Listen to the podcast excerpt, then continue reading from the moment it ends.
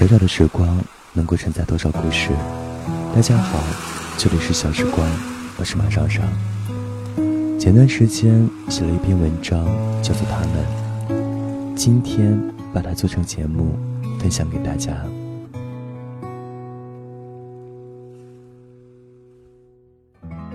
我怀里曾有一个姑娘。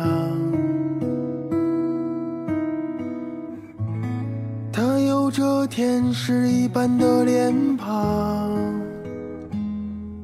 昨晚和一个朋友喝酒聊天，才知道两个朋友一些不为人知的故事。其中一个女生朋友，她很要强，毕业就找到一份工作，一干就是四年，硬生生由一开始一千多块工资的小会计升为一个主任。领导夸她会来事，工作认真负责。她比我们任何人都懂得酒桌文化，但常常跟我们在一起聚会的时候却很少喝酒。我只知道她是一个很拼的女生。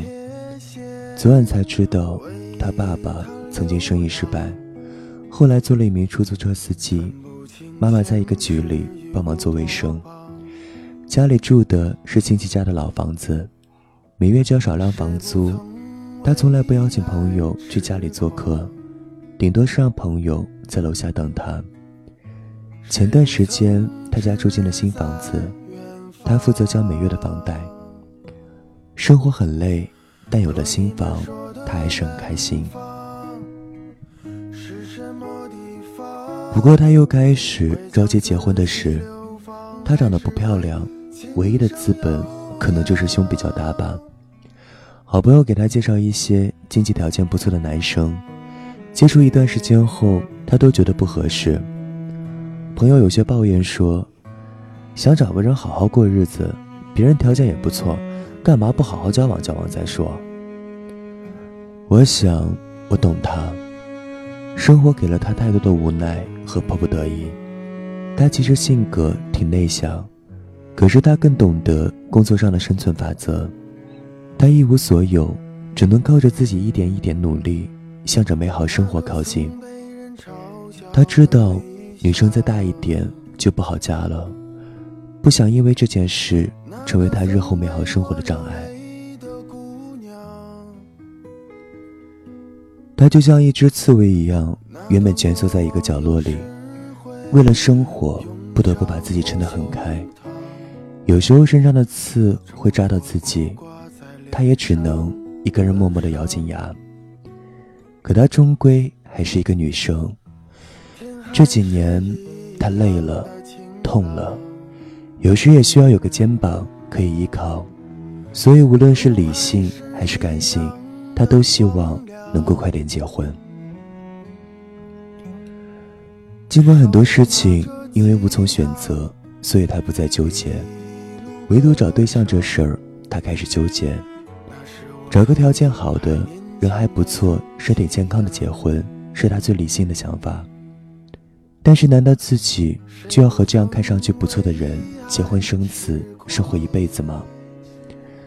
生活已经让他放弃了很多选择，连结婚对象也要被生活推着选择吗？我想，他偶尔也会幻想自己能够遇到一位踏实。稳重有气场的男人，当她遇到很难的事情的时候，那个男人可以默默为她摆平一切。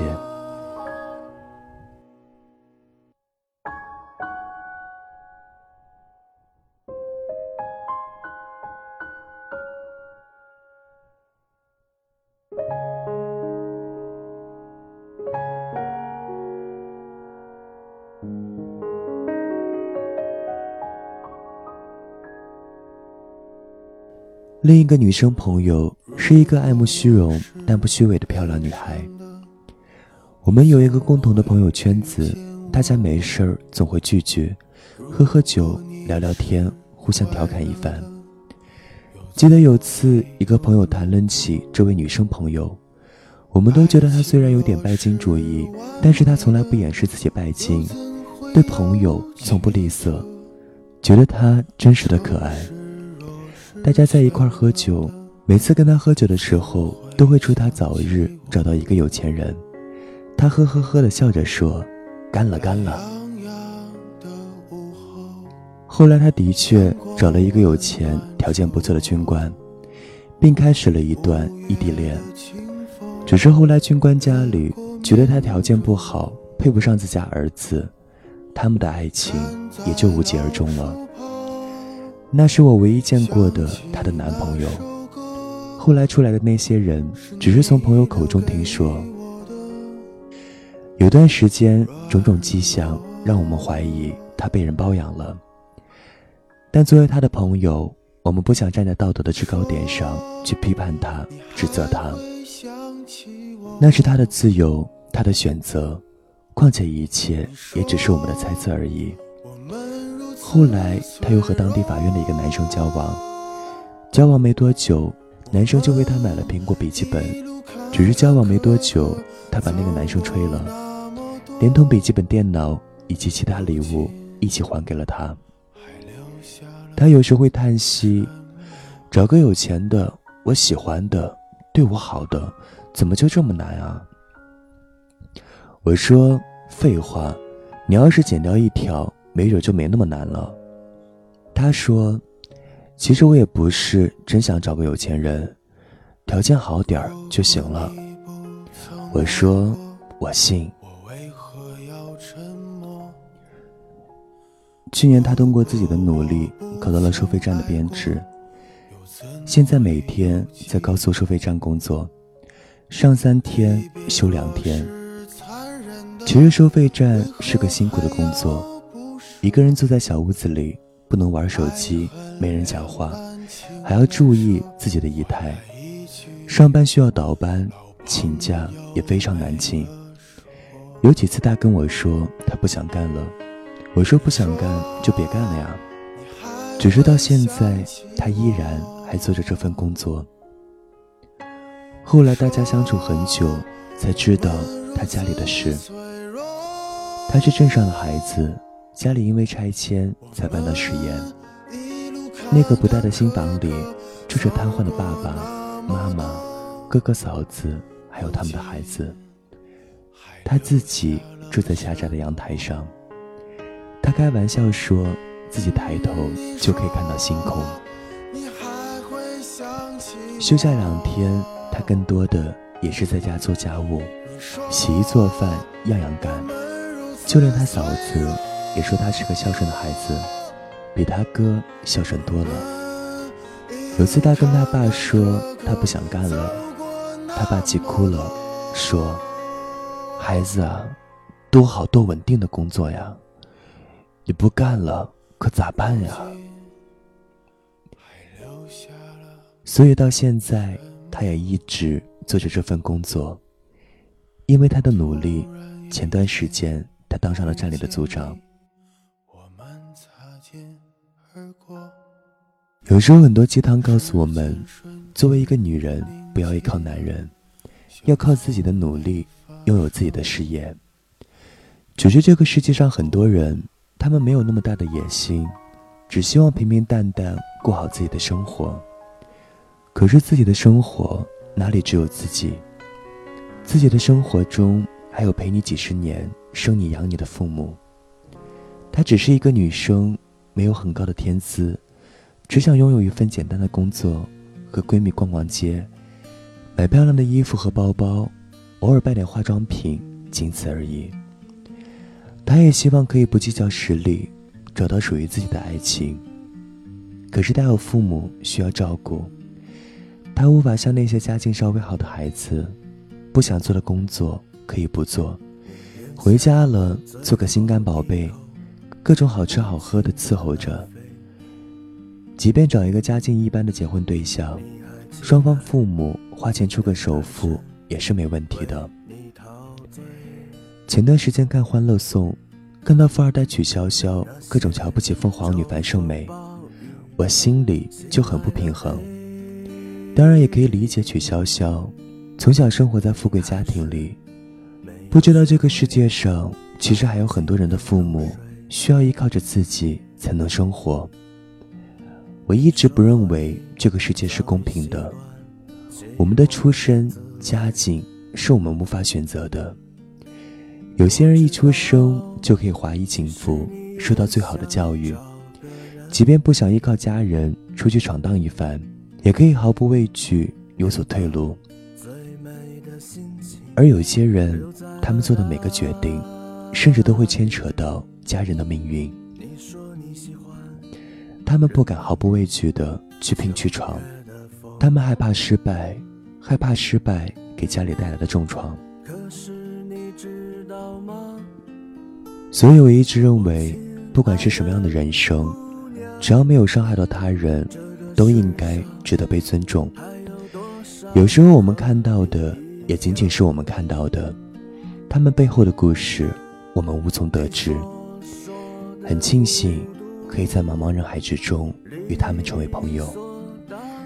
或许在生活中，旁人认为他们是虚伪的、有心机的、强硬的、冷漠的。亦或者是爱慕虚荣、好吃懒做、品味差的女生，但在我的心中，她们依然是美好的。她们为了生活，不得已戴上虚假的面具，但她们的内心依然赤诚善良。她们依然在向着美好的人生，按着自己的方式努力着。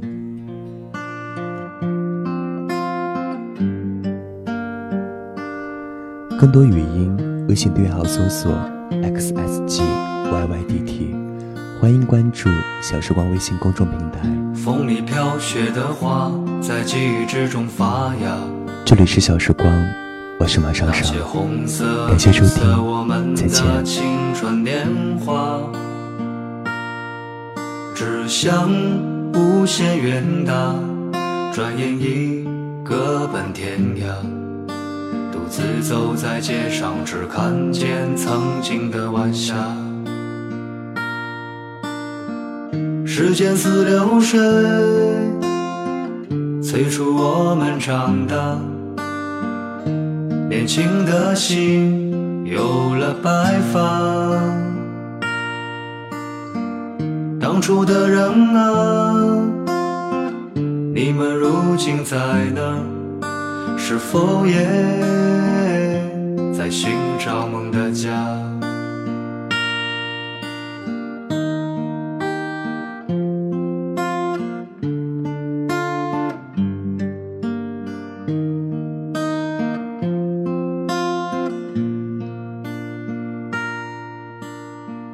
风里飘雪的花，在记忆之中发芽。那些红色、绿色，我们的青春年华，志向无限远大，转眼已各奔天涯。独自走在街上，只看见曾经的晚霞。时间似流水，催促我们长大。年轻的心有了白发，当初的人啊，你们如今在哪？是否也在寻找梦的家？时间似流水，催促我们长大。年轻的心有了白发，当初的人啊，你们如今在哪？是否也？